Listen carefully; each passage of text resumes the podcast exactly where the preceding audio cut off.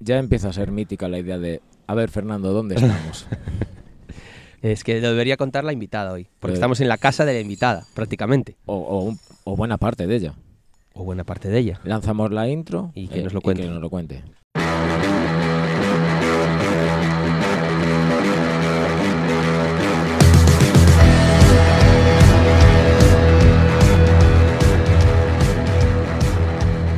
Invitada, ¿quién eres y qué nuevas nos traéis? soy Arancha Treus y os invito a pasar a mi casa. Joder, me siento como Bertín Osborne ahora mismo. Es, es terrible. Asco, ¿no? Saca el, saca el jamoncito, venga.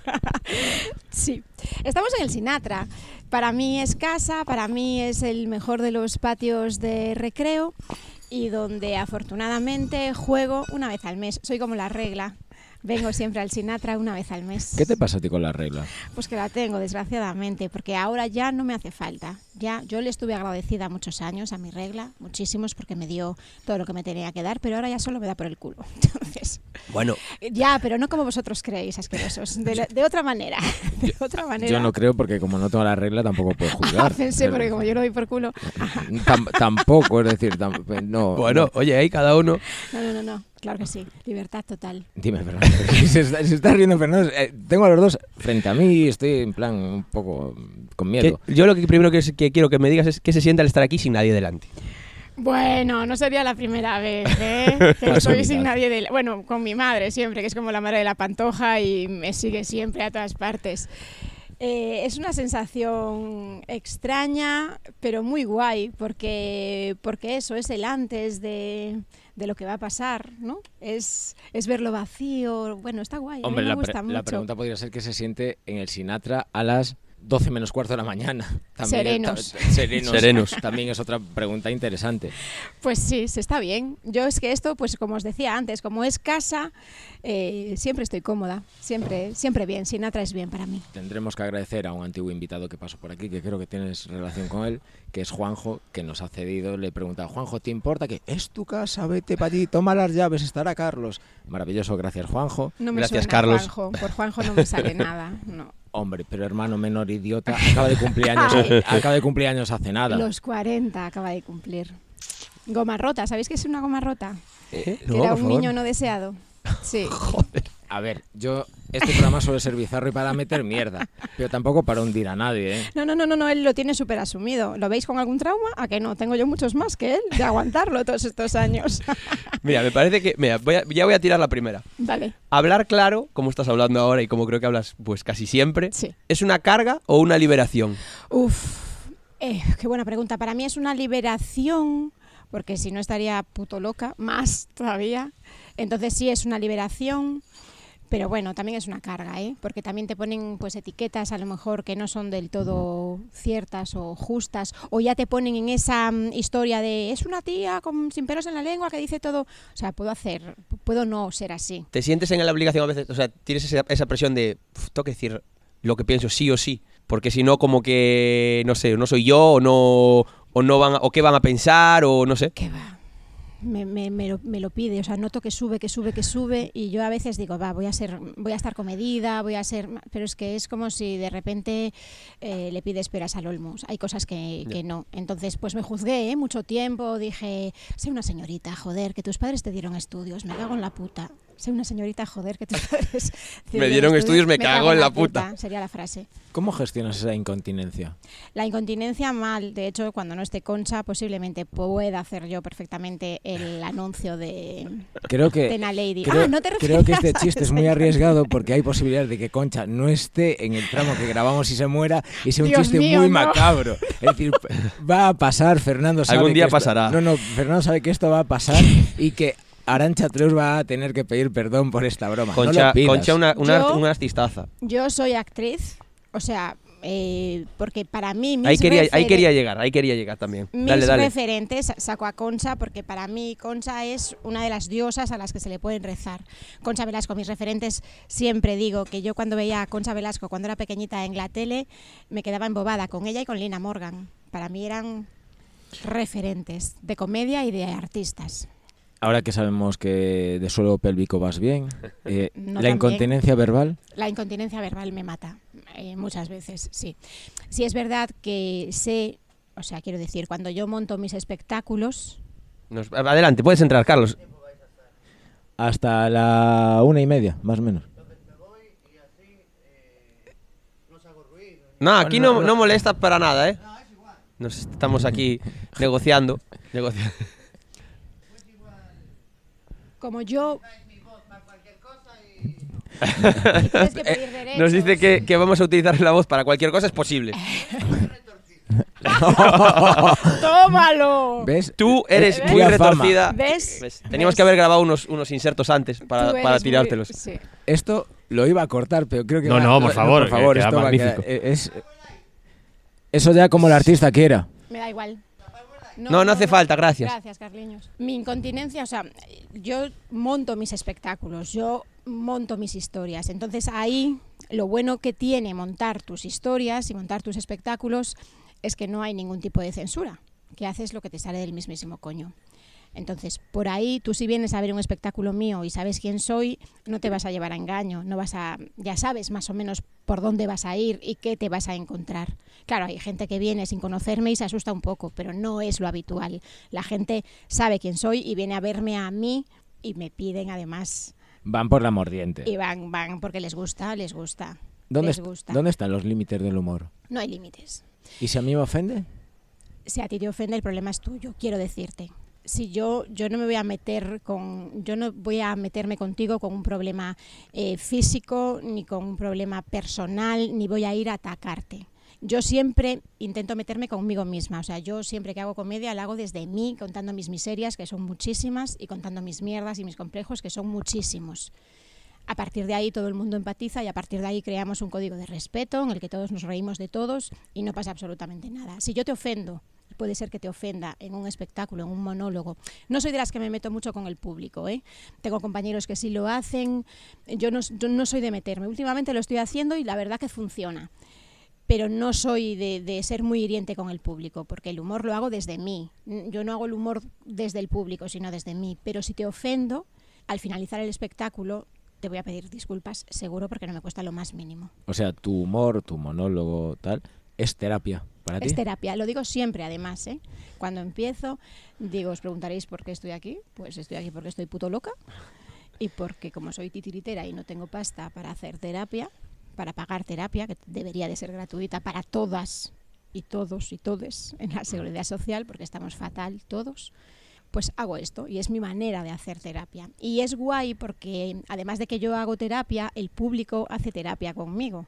Claro, ese es el punto que decías de empatizar. En el momento que el público empatiza contigo, está tan taladrado como tú. Pero por supuesto. Lo que pasa que yo tengo los ovarios de subirme aquí y de soltarlo y de reírme de mí misma. Jo, a, No. a mí, perdona. No, no, no, dile, dale, dale. A mí me molaba tenerte aquí, porque creo que la comedia en Galicia no es algo que luzca demasiado, y sobre todo las cómicas no tenéis espacio, y posiblemente Diana Sieira y tú y alguna, alguna cómica más, Marita, Lucía, sois las que poco a- Ángela, a mí me flipa. Ángela Triana, Mola mogollón. sois, pero bueno, es que volvemos a lo mismo, estamos hablando del norte de Galicia, no estamos hablando del sur, quizás en el sur seas la cara recon- más reconocida dentro de, de- del stand-up femenino. ¿Te toca los cojones el término femenino? Porque a mí un huevo. Los cojones no, pero los ovarios mogollón. Lo, lo- lo entiendo. bueno. lo entiendo. sí, sí. ¿Hay humor para hombres y para mujeres? No. No. Y además me enfada muchísimo porque, joder, yo llevo viendo comedia hecha por hombres, cine hecho por hombres, todo, absolutamente todo hecho por hombres toda la vida. Toda la vida. Y hay cosas que me gustan mogollón y hay cosas que me dan puta pena. Pero y que con las mujeres me pasa lo mismo. Sigo a muchas cómicas que muchas me gustan mogollón y otras pues no tanto. Pero mm, yo no las elijo en función de si eres hombre o si eres mujer, ni te valoro en función de si eres hombre o si eres mujer. Yo pretendo ser igual que tú. Fíjate qué locura. Pero pretendo ser igual que tú y pretendo meter la pata igual que la puedes meter, que la podéis sí, en los mismos sitios y... y- vosotros. Y mm, yo en mis espectáculos el 95% son mujeres. Ahora empiezan a venir más hombres por el boca a boca, porque los hombres que vienen se lo pasan guay y se dan cuenta de que no me como sus rabos ni hago un aquelarre con ellos. Igual. Igual a alguno le gusta, Igual, ¿sabes? igual a alguno, pues mira, ni tan mal. No, no, yo no, no, mis monólogos no son contra los hombres. Claro, te cansa tener que explicar esto. O sea, yo soy feminista, por supuesto, porque soy mujer y no lo entiendo de otra manera. Pero yo hablo de mí y de mis mierdas. No estamos acostumbrados. Molesta. Muchas veces sí, molesta. Entonces, de este caso a mí me surgen dos preguntas. Venga. La primera sería, ¿qué cojones hace falta para que haya una igualdad real y deje de haber feminismo de carpetas? Porque hay un feminismo de carpetas últimamente muy jodido, pero realmente todos somos feministas y aquí las cosas no se mueven. Efectivamente. Yo, por ejemplo, lo que decías antes de que eres la única, bueno, de que soy de las pocas monologuistas así del sur, tal, no sé qué, yo, a mí no me suena el teléfono. A mí no me llaman. Aquí hay empresas en Galicia que se dedican a hacer monólogos. A mí no me han llamado jamás. Mira, que me estoy abriendo puertas, ¿cómo os gusta esto? Venga, venga, Es 1%. va, que voy de cabeza, Claro, que es que- voy de cabeza. Tampoco nos escucha tanta gente, o sea que puedes dar... No, sí, la verdad que... A mí no me han llamado. Hay carteles, ves carteles de monologuistas y hay carteles de tres tíos monologuistas. Y a mí me arde ¿Y qué es peor? el interior. Pero, pero ahí a mí me surge una- un El problema. que- interior me gusta mucho. me a mí ahí me surge una mierda, que es que eh, yo te quiero contratar a ti porque tú eres buena, porque tú generas comedia, porque tú molas. Pero me toca mucho los cojones cuando se incluyen chicas en el cartel para equilibrarlo. ¿Cómo cuándo? Fe- Siempre. festivales de música eh, Siempre. es una, es una mm, vergüenza. Siempre. Siempre. Al final las tías os tenéis que hacer las cosas, guisarlas vosotras, comerlas vosotras y presentarlas Pues vosotras. por ahí salen los monólogos de la Treus. Por eso yo me monto los monólogos de la Treus. La gente me dice, no paras. No es verdad. No paro de tocar los cojones, no paro de ser una ladilla cojonera y no paro de montármelo yo. Pero es que si no me lo monto yo, me quedo en mi puta casa. Hay un rollo que, que, que decía, no sé si Berto, bueno, uno de estos, que decía que, joder, que tiene que haber sitio para las monologuistas mediocres también. Porque hay muchos monologuistas mediocres. Y claro, claro que tú, eh, yo qué sé, Eva H, etcétera, etcétera, etcétera, tienen hueco. No te jode para no tenerlo. Pero sí que es verdad que, joder, monologuistas que pueden ser más normales, que tienen que ir pillando callo, ya no solo en stand-up, en radio, etcétera, etcétera, Claro. sí que es más difícil que, que, sí, sí, que sí, entren. total. Era lo que hablábamos antes, de, de que a nosotras se nos ve con mucha, con una lupa constantemente. Es como de, yo puedo tener un mal día, ¿por qué no puedo tener? Yo no soy un puto robot. Yo tengo días en los que estoy estupenda, hoy me desayuné un tazón de autoestima, y tengo días en que no estoy tan bien. ¿Qué pasa? Me surge una duda. ¿Para ti la comedia es tiene que ser reír y algo más? Sí, Sí o sí, ¿no? siempre. Es que ahí hay ese, como esa doble vertiente de, no, no, yo lo que vengo aquí es hacer reír y nada más, No. en la que no me incluyo. No sé, realmente me gustaría poder hacer comedia solo, pero sí necesito como hacer algo más, meterle un, un algo, aunque, aunque sea para mí. Tú Yo- igual, ¿no? Por lo que tu- veo. Yo voy en tu equipo. Sí, ¿no? Yo voy en tu equipo. La comedia tiene que tener un punto de molestar. O sea, de molestar, de que te estás riendo ahora mismo conmigo, pero hostia, por dentro te estoy tocando una teclita porque sabes que tengo puto razón y que somos dos miserables. O que eres una ridícula y yo también. ¿Sabes? Y, y que te vayas a tu casa pensando, hostia, colega, esto, era, es- esto es, es verdad o no es verdad, o me pareció fatal esto porque yo no soy. Que te haga pensar, que te haga reír porque es terapia de la buena, la risa siempre, pero que te haga darle una vueltita de. "Oh, Me hostia, cae". esto me escoció. Ya. La segunda pregunta que te decía que me surgía es, estamos dando pasos hacia una igualdad, Hmm. pero yo creo, cre- eh, y es una apreciación personal, no sé si estás de acuerdo, que la política está hecha por los hombres, para los hombres. ¿Dónde os deja a vosotras? En la mierda. ¿Y por qué no hay...? Y aquí te, aquí te voy a contar una, una movida que tenemos. Estamos detrás de una congresista. jo- Miedo. joven, Joven, joven además. joven y experta, como el anuncio decía. No sé si experta, pero si está en el Congreso de los Diputados, de, Seguro lo es. de algo, de algo seguro lo es, justo. ¿Por qué las mujeres no tienen hueco en la política? ¿O no se les ha dado hueco en la política? O co- ¿Y cómo podemos cambiarlo? Porque es agotador. Porque es agotador. Porque ahora. ¿Ser mujer o la política? Las dos cosas. Las dos cosas. Ser mujer es agotador. Y todo lo que haces siendo mujer es doblemente agotador. Mucho más que siendo hombre. Porque nosotras parimos. Y es una mierda. Porque nosotras cuidamos. Y porque mm, se nos va mucho la vida en los cuidados. De nuestros hijos, después de nuestros padres. Y nosotras estamos a vuestro lado, apoyándoos y haciéndoos crecer en vuestras carreras y demás. Y crecéis muchas veces gracias a nosotras, a que nosotras estamos ahí apoyando. Pero los que crecéis y los que subís sois vosotros. No sé si os fijáis en Pedro Sánchez, que es monísimo, cuando empezó y cómo está ahora. Ese hombre está decrépito, decrépito. Ese hombre está, ese cuerpo pide nicho. Está fatal, pobreño. Todo- la verdad Hostia, que. si Pedro Sánchez pide nicho que estamos hablando de, de Echenique.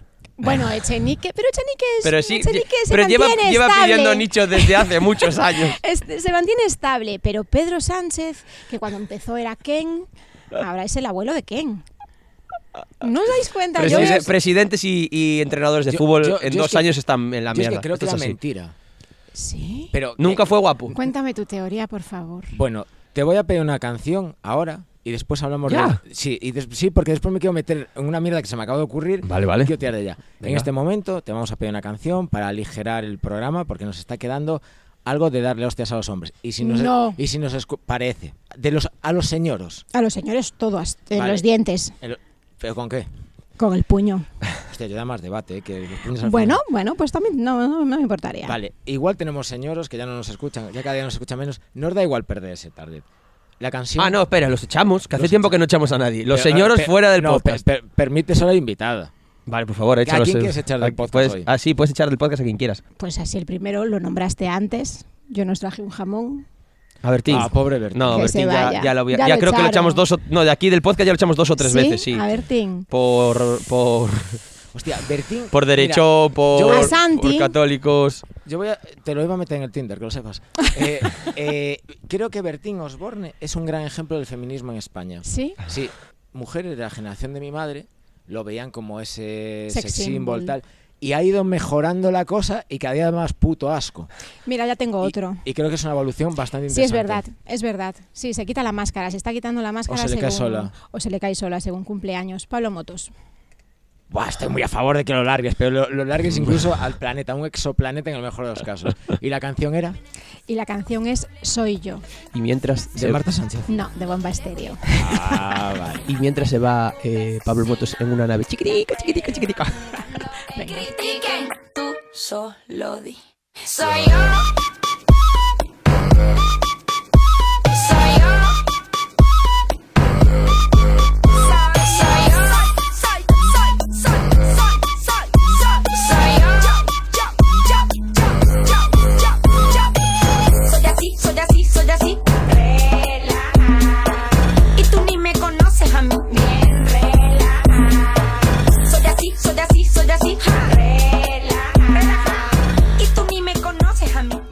Hemos vuelto y de estas cosas que se me va a mí la olla, ahora conocer personas, como hay COVID, y Fernando viene con mascarilla y el primer contacto tiene que ser un poco lejano, están muy de moda las aplicaciones. O sea que vamos a jugar al Tinder Oh, yeah. Oh, de los yeah. famosos. Vale. Pero- Ay, espera, este existe, ya sabéis. No lo sabéis. No, Existe un Tinder solo para gente guapa y famosa, os lo digo. ¿en serio? Si no os han invitado. No. si no os han invitado, No. pues ya lo siento. Yo No. conozco gente que está, ¿eh? Yo creo que también, pero me da igual. Venga, adelante. ¿En serio? De verdad, ¿eh? Me encanta. Que te tienen que invitar, tienes que pasar unos filtros. Sí, sí, sí, pero Es- como para somos famosos, vamos a ligar entre nosotros solo. Bueno, yo no soy famosa. Pero, pero le- mira, a los Borbones le salió mal. Bueno, no, me- no me extraña. O sea, es lo que tiene follar entre, ¿sabes? Eh, entre primos, que la cosa pues no funciona finalmente. Felipe VI, ¿like o no? No. Pero Pero me lo tienes que argumentar. Vamos por a ver, Borbón, O sea, por, no es like. por- Espera, por- si es Tinder es otro rollo. Que no, Joder, yo no, no, lo sé. no Es- uso, pero... Lo Ma- eh, no, match no, no. Bueno, vale. ¿Corazón perdón. o X? Bueno, Corazón sí. X. No tengo ni idea porque no me abrí un Tinder nunca. Vale. Pero bueno, Bueno, Felipe es no. un no. O sea, a mí me parece un, un una marioneta. O sea, me parece el tío más soso. Luego igual tiene un rabo que te mueres y folla como los dioses. Pero es no rey, lo ¿eh? sé. Y los reyes Pero no es follan, rey, claro. ¿eh? No, no, no. A mí me pone mucho más Leti, por ejemplo. Me parece mucho más interesante ella que él. Él, no, de verdad, me aburre soberanamente. Y creo, soberanamente. Me aburre Es soberanamente. que, es que son Sí, así se te caen- se te cómicos, caen los caen chistes. Pues sin querer. Se te cae. Es la hostia. Perdón, perdón. ¿Y, y Pedro Sánchez? Pedro, vamos a hacerlo de dos maneras. Pedro Sánchez, prepresidente y Pedro Sánchez presidente. ¿Sabes qué pasa? ¿Sabéis qué pasa? Que a mí los chicos guapos no me tienen... A mí me gustan que no sean tan guapos. Es como de qué pereza, chico, tan guapo. Me das mucha pereza. Eres perfecto, es perfecto. Voy a por contar. eso, por eso, es como de... oh, no. Antes preguntabas por, por uno y te voy a preguntar yo. ¿Santiago Abascal? Santiago Bascal me compraría un arnés con un pollón negro gigantesco. ¿No es un poco racista el término pollón negro? Bueno, es que estoy viéndolo, me lo estoy imaginando. Digo... eh, Es de plástico, o sea, de- no hay sí. carne, no hay ningún tipo de, de ver, connotación A ver, afroamericana ahí. ¿eh? Santiago Abascal tiene pinta de ser un líder pasivo. Lo puede Por reconocer eso o te no, digo- pero tiene por pinta eso te mogollón. digo que yo me lo haría con Santi Abascal, con este arnés, con un tamaño considerable, y se la metería por el culo hasta que los ojos se le hicieran chiribitas, o sea, se le diese la vuelta al cuerpo. Pues te voy a con- le voy a contar una cosa que Por favor. poquita gente sabe. Este podcast está ideado con una voz femenina, pero tuvimos que prescindir de ella. Oh, Porque la conversación previa, estamos hablando de una persona de 20 años, la conversación previa es, dijo la maravillosa frase de, si nos tiene que gobernar, que nos gobierne Abascal, que por lo menos es guapo. Y, ahí- No. Y, ahí- en ese y momento decimos, claro. Fernando, mm, Igual- vamos a igual pasar a mejor mejor. Vamos a ir tirando y ya luego veremos. igual mejor no. Igual, Igual mejor, no. Pero me llama la atención que algo bueno a nivel marketing ha hecho la ultraderecha en España para ir calando en la gente joven, en tanta gente. Porque además. son muy listos, son mucho más listos de lo que nosotros nos creemos. O sea, los tenemos como infra- infravalorados, pero al final no, están ahí. Están, hay millones de peña votando a esta gente, no lo están haciendo mal. Lo terrible es que no lo están haciendo mal. El problema, de O el problema es que nosotros nos creemos, o sea, siempre tenemos ese sesgo de ver lo nuestro, ver nuestra, nuestro Twitter, nuestros colegas en Twitter y creemos que todo es así, pero hay un montón de hijos de puta. Así, El así de El sencillo. problema de la izquierda es que nos estamos dando hostias entre nosotros constantemente. Bueno, yo ya me, me acabo de incluir, ¿vale? Entre Sí. vosotros, entre nosotros constantemente y nos olvidamos de, por decirlo de cierta manera, de que el, fa- el fascista es el enemigo. Pues sí, deberíamos de hacer equipo. Ellos hacen equipo Ellos hacen siempre. equipo. O sea, pero hacen un equipo cerrado, perfecto, o sea, la mejor alineación. Incluso mm, entre derecha y ultraderecha. Sí, Se- se, se- se comen los ahí se- culos, se comen los culos. No, eso es de un- maricones. y, y en España no hay maricones. Pues por eso te lo digo. Hay un, hay un cacho de Ignatius hablando de esto que es brutal, que dice que la izquierda es como, no sé, como, bueno, ACC, bueno, una banda de estas tochas, que sí, se reúne una vez cada 300 años y hace un concierto de la hostia, hace una votación y gana la tal, pero luego ya bah, vamos pasando. Y estos hijos de putas, plan, plan, todos los días es la charanga de no sé qué, pero todos los veranos están ahí dando, dando por culo. Tal cual. Gabriel Rufián. Mira, este sí me pone. Vale, me- me- me- ¿Ves? Ahora lo acabo de pensar. Es un tocapelotas profesional.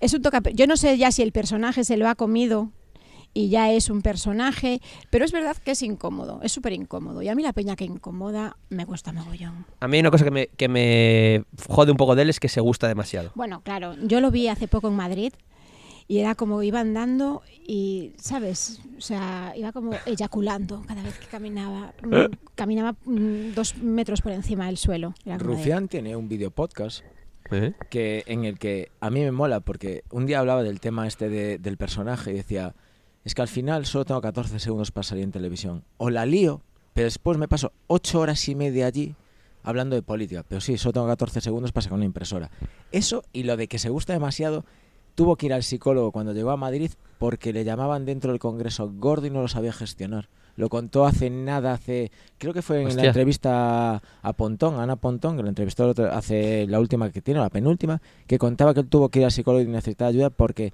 que la gente le llamase gordo en Madrid y tal, y dice, lo de independentista me la pelaba, pero cuando me agredían al físico tuve que ir a un psicólogo. Hostia, pero flipa, ¿eh? No, no, hay un montón de mierdas que no, o sea, que no tienen puto sentido para el resto del ser de los del mundo mundial, pero a esa persona en concreto te jode vivo y, y da igual. O sea, y no, pero mira que es que ni siquiera estás gordo. Bueno, ya, pero Da igual. pero Y nosotras tenemos que lidiar con eso continuamente, con nuestros, mm, o sea, con nuestro físico. Tú tienes una edad ya, Tengo, tengo, tienes eh, vástagos, tengo también. estás casada, También. vives- Felizmente, además. eso es maravilloso. Sí. Vives en una aldea en el noroeste, donde hace frío y hace calor. ¿cómo, cómo, hemos- cómo lo hemos conseguido, Arancha? ¿Cómo Eh, hemos engañado? a Esta, somos- estamos muy mal de la cabeza y, y hemos seguido la mierda más, más judio-cristiana y apostólica que hay. Es lo terrible. Eh, ¿Cómo se lucha contra una mujer que se le invisibiliza por esos factores? Es muy difícil. Es súper difícil. Yo siempre cuento que cuando mm, hacía, hablo en pasado porque hace mogollón de tiempo que no hago audiovisual, pero cuando hacía audiovisual, hacía audiovisual siendo la amante de, la secretaria de, era cuando estaba buena aún, que cuando era joven. Ahora ya no me llaman, es como de, ya, claro, si me llamasen sería para hacer de madre o incluso de, de abuela. Es terrible, por eso lo que decíamos antes, tiene que haber mujeres. Tiene que haber mujeres en el poder, tiene que haber mujeres arriba para que ellas eh, decidan, para que ellas escriban y para que ellas cuenten historias reales de mujeres reales. Porque las niñas de hoy en día no tienen referentes reales. Ven las redes sociales y es terrible todo lo que ves en redes sociales. Eh, influencers de mierda, hablándote de planes detox para adelgazar, eh, todo es felicidad, todo es... Y es una puta basura y una puta mentira. Entonces necesitamos, tanto en redes, que es donde ellos ahora mismo están casi todo el día, mujeres reales en política y en series y en dirección y en todo mujeres reales. Yo creo, mujeres. yo creo que la japicracia nos está haciendo mucho daño como sociedad. Bueno, lo, di- sí. lo digo, lo digo abiertamente. Parece que no tenemos. Yo me planteo tener un crío ahora. Y lo empiezas por si es niño, los chicos no lloran. Y, Claro, y horrible. después, si sigues avanzando, aunque le expliques que puede llorar, vive la tiranía de Mr. Wonderful. Vas a, todo lo que quieres lo vas a lograr con trabajo y persistencia. No, joder, te vas a comer una- un mojón. Te vas a comer un mojón, evidentemente, lucha por ello, inténtalo, pero no te puede frustrar. Creo que nos... a- yo, yo soy del 83. Yo creo que a nuestra generación nos han generado una- unas metas irrisorias, absurdas, y somos y- la, somos la primera eh, generación que desde el ascensor social no estamos subiendo, ni vamos a subir, ni te hay que asumirlo y no nos puede amargar ni frustrar, simplemente tenemos que jugar en consecuencia con ello. Desde luego. intentar hacer un cambio. Yo, bueno, yo creía que podía ser premio Nobel y campeón olímpico todo vez. yo, a la vez, en serio. de- Pero 100%, eh, estaba Nobel- convencido ¿Nobel de qué? de lo que fuera. O Ah. sea, me la pelaba. Y no es real, obviamente. no es real, claro. Estoy aquí con vosotros, hijos de Mira, puta. pero mira que es un plan Nobel, por favor.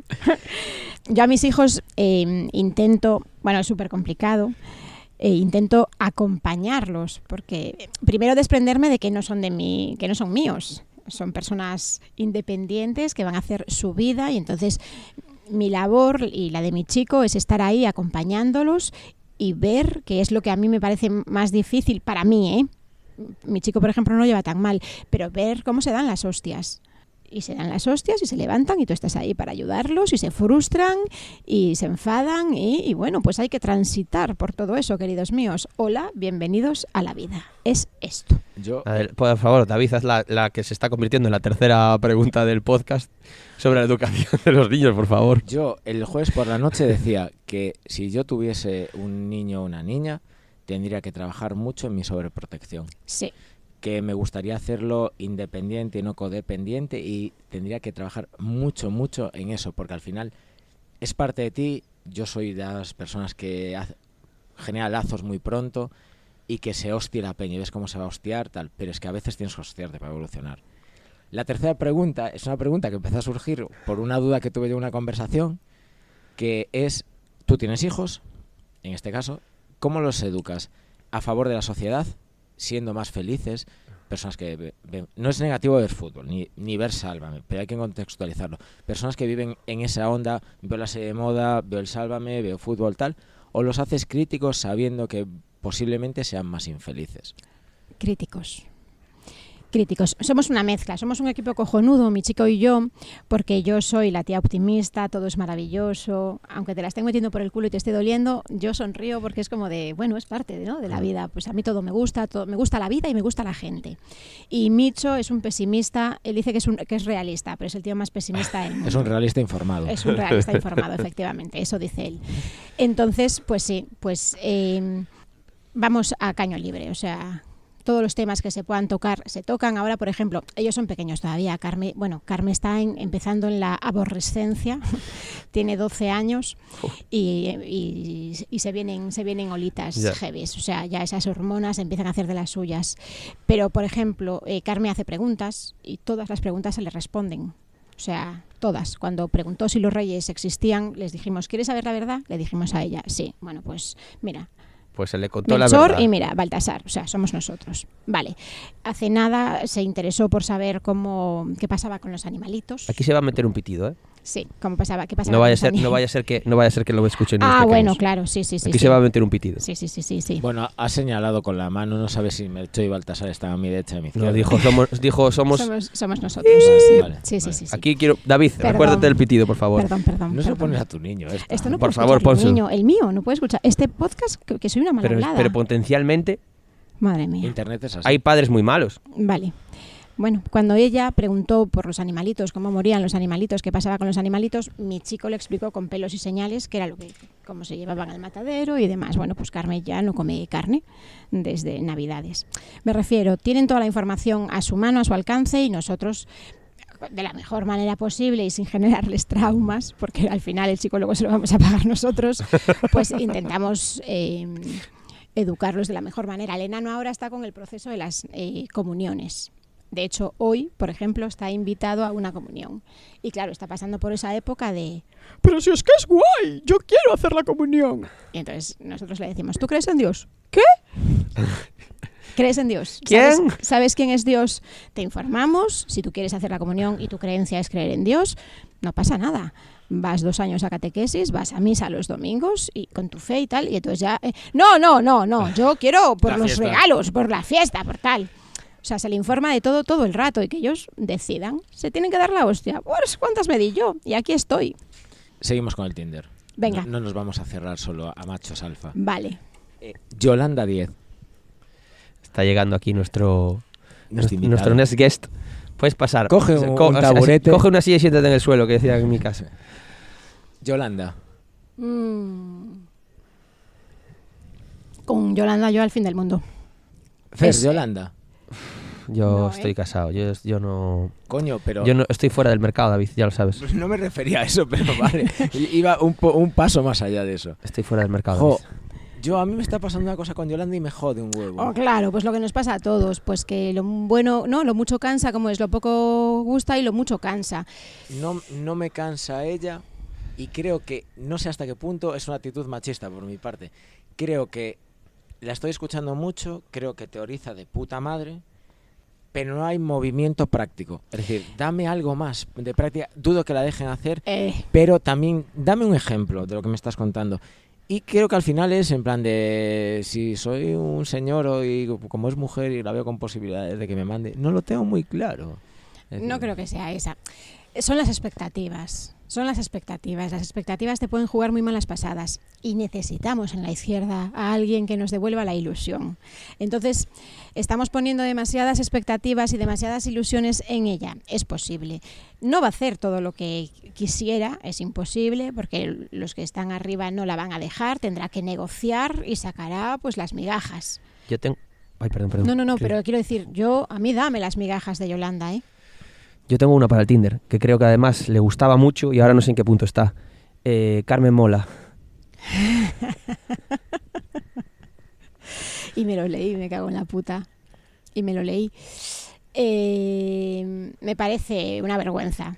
Me parece una vergüenza que tres señoros necesiten utilizar el nombre de una mujer para, para hacer esto. Y además son guionistas de Antena 3. O sea, además sabían de sobra a lo que se enfrentaban. O sea, no les pilló desprevenido. No fue, no, se nos ocurrió. Los cojones. Vuestros cojones. Pero no se os ocurrió. teóricamente en el premio Planeta no sabes lo que hay detrás. Y una mierda escribe. que el premio Planeta, que Antena 3 se los va a llevar, están haciendo serie ya. O sea, Pero igual es casualidad. Casualidad. Ya, No vale. creemos a casualidad. Pues me come el culo esa casualidad. creemos y- en la suerte Yo sí. y en la casualidad. La suerte, yo creo más en la casualidad casi que en la suerte. La suerte está ahí, pero la suerte te la tienes que trabajar, ¿eh? Vale, y entre comer, cagar y follar, ¿nos los ordenas por orden de importancia para ti? Comer, cagar y follar. Tal y como los he dicho. Maravilloso. Cambió, ¿eh? O sea, según vas cumpliendo años. ¿Sí? Sí, al principio, pues más, mm, yo qué sé, con veintipico, treinta y pico era follar, cagar y comer. Y ahora has invertido totalmente. Totalmente. Sí. Fer, tú como padre has notado, el- no te voy a preguntar por tu pirámide, ¿has notado ya el cambio? De, cam- de, De- de de prioridades, pri- de no. prioridades. Por ahora no. Por ahora sigo con las mismas prioridades que siempre. ¿Qué son? Ah. haz un podcast, haz un me podcast y las pregúntamelo. imagino, me las Haz un imagino. podcast y pregúntamelo. Me las imagino. Mira, eh, estamos hablando de, de la Arancha Treus cómica todo el rato, Sí. pero has empezado diciendo que tú eras actriz también. Sí, claro. Y no te flipas. me mola, me mola porque no te flipas. Pero porque es cómica. No, porque en este programa hay dos cosas que son inamovibles, que es la pregunta y el ah.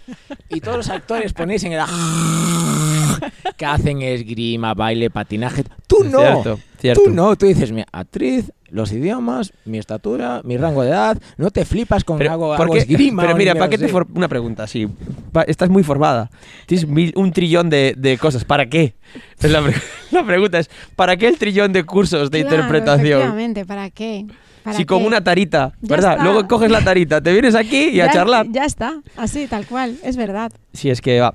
David, tenemos una pregunta por ahí del anterior invitado. O bueno, no sé de cuál. Ya ahora, eh, bueno, que los que escucháis el podcast habitualmente sabéis que ahora David se ha hecho la picha un lío desde hace unos meses y ya no sabe, va a tirar una para arriba, otra para abajo. No, de la- una invitada, ahí es la pregunta. La, la gestiono. Vale, Es vale. decir, la gestiono porque tenemos, hemos grabado tres y hemos tirado de invitados anteriores. Entonces esto es una mierda. Vale, vale. Grabamos mucho de golpe para que puedas tener Vale. vacaciones y cuidar a tu nuevo eso sí, eso sí. Entonces, la pregunta que te dejo, Alba Gallego, es Y así pregunta. ¿Has jugado alguna vez a una máquina tragaperras? Sí, ¿y qué tal? ni frío ni calor. Fernando recupera los cafés del otro día. ¿Sí? El otro día me metieron una timada por dos cafés y un agua. No, por dos aguas y un café, perdón. Y dije, me quedaba un euro y dije, esto lo recupero yo. Y, y venga. ¿Y lo recuperaste? Salí del- de, con dos cafés y un agua y la misma pasta. ¡Pam! Hostia. Ahí Yo cuando tienes. era pequeña, sí, iba mi- con mi padre a Pero cuidado con la ludopatía, eh, que es chunga. Muy jodida de verdad. muy Jodida de verdad, no A es mí no me llama nada la atención, pero nada de nada de nada. Me parece una pérdida de tiempo horrible. Eres- dinero ya creo que es la hostia. Eres y además de pasta. claro. viciosa, en general. Sí. Digo, Sí. o sea, adictiva, refiero. sí, sí, sí, sí. Porque sí. a mí me pasa, yo me da Soy igual lo que sea. mogollón, Mogollón. O sea, soy mogollón de disfrutona, además. Todo me gusta, todo me vale, todo me viene bien. Tengo Eres, una, tengo una es- pregunta. Espera, quiero, voy a vete buscando la pregunta, No, pero... no, la tengo, la tengo. Que es ah, la tienes ya, vale.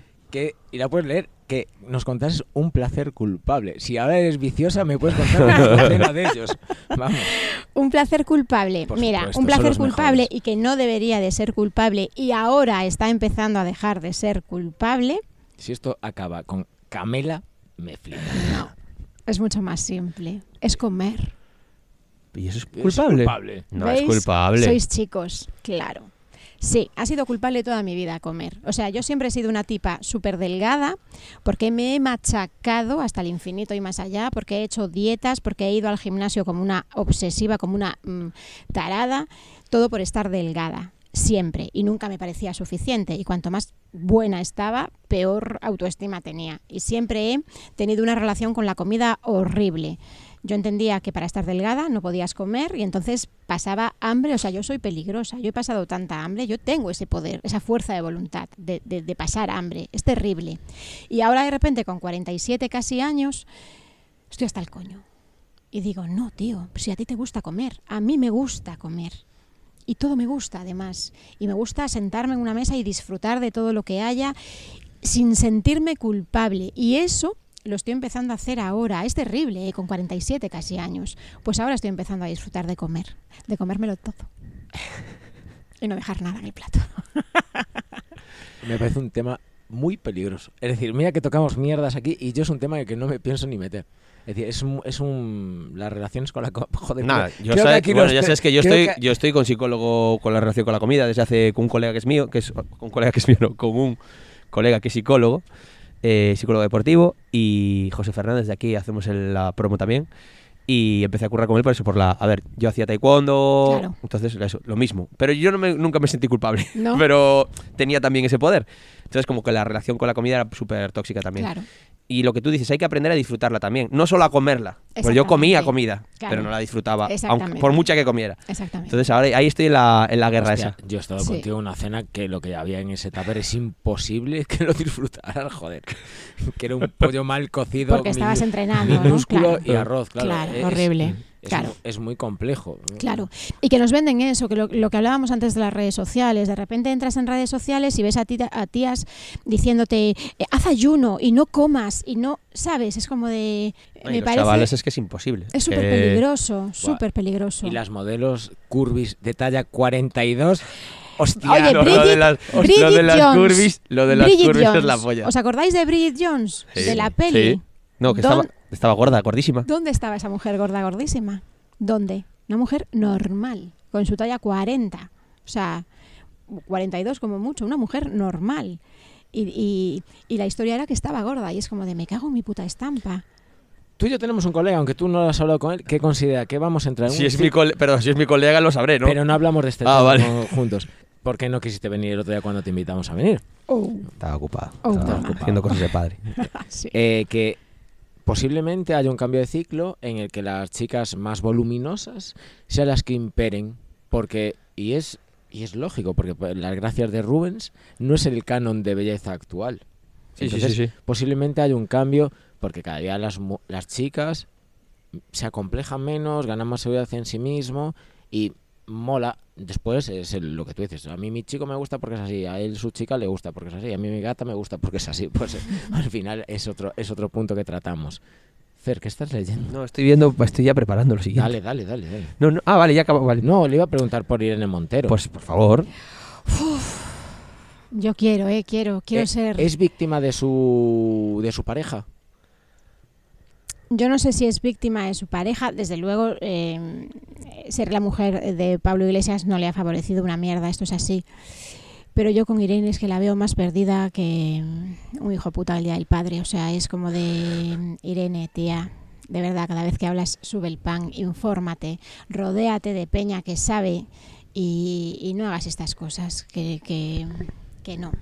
Que no, y aparte se está, yo creo que Irene Montero se ha subido al carro este que hablábamos antes del feminismo de carpeta.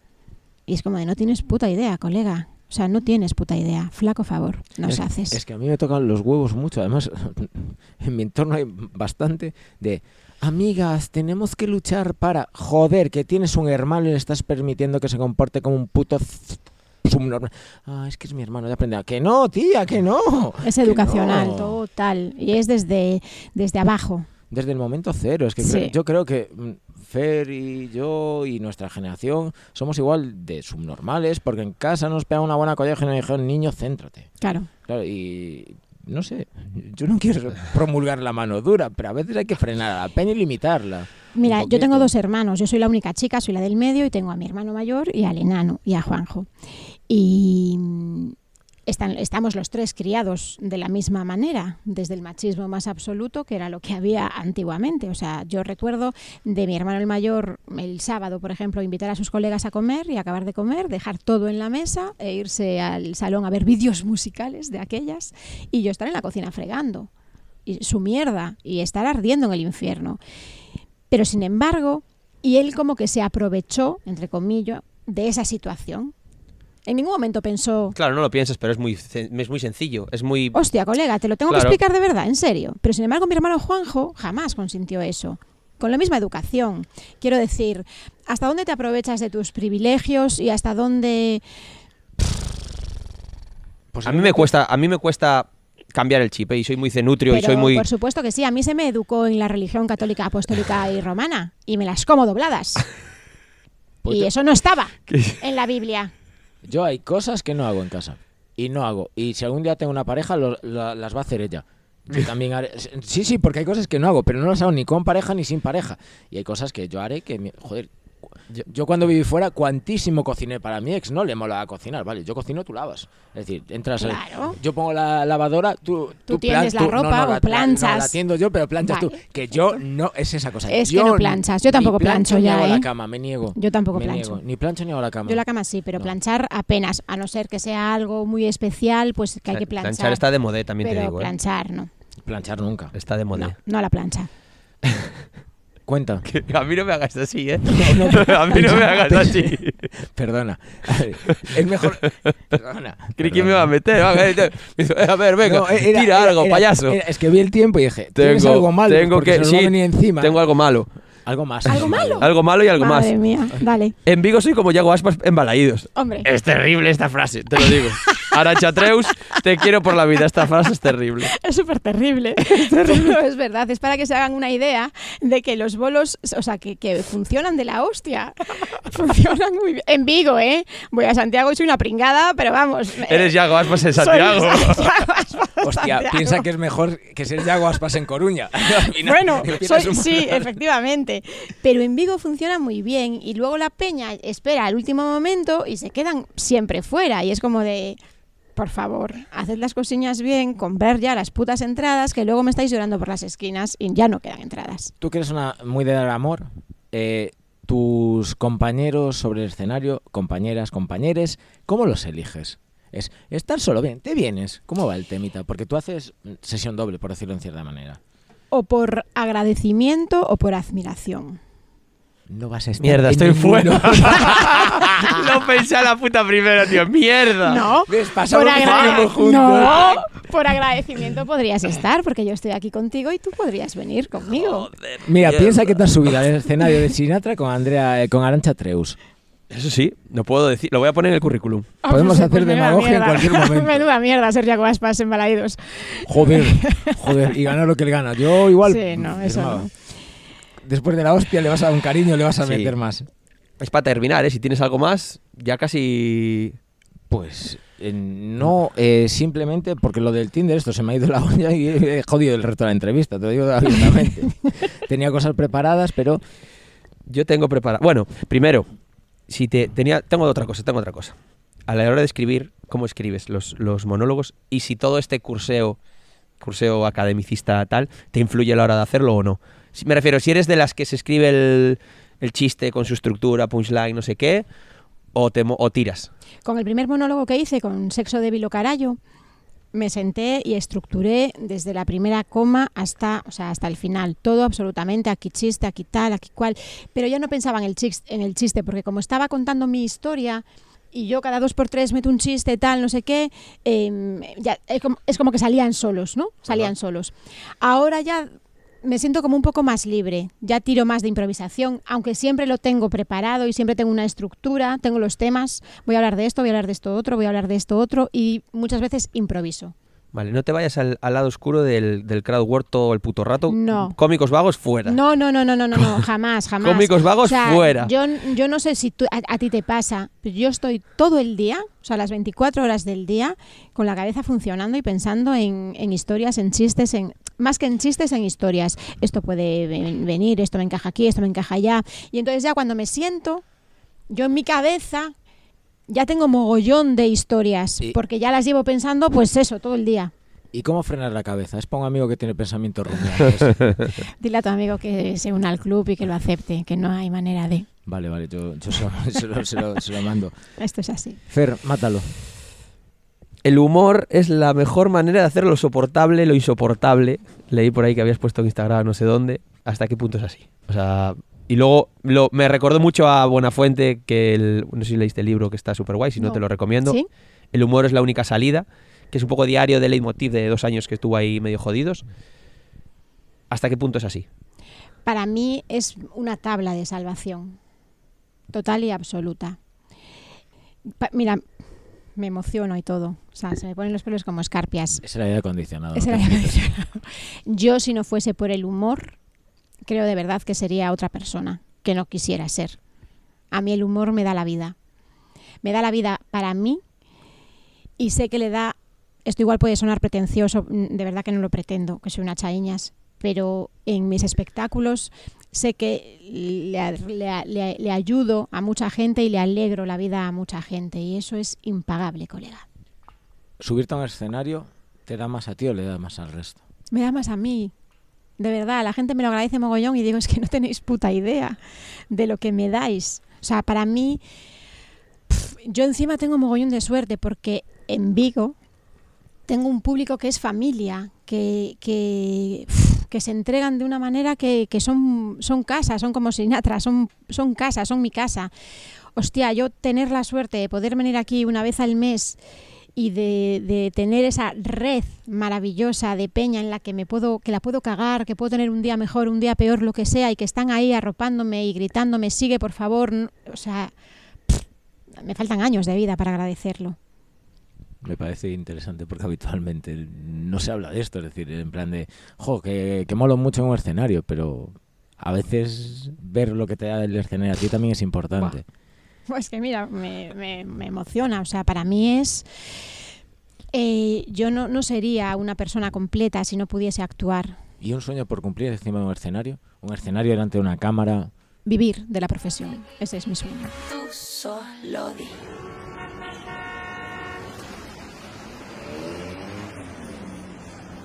Soy yo,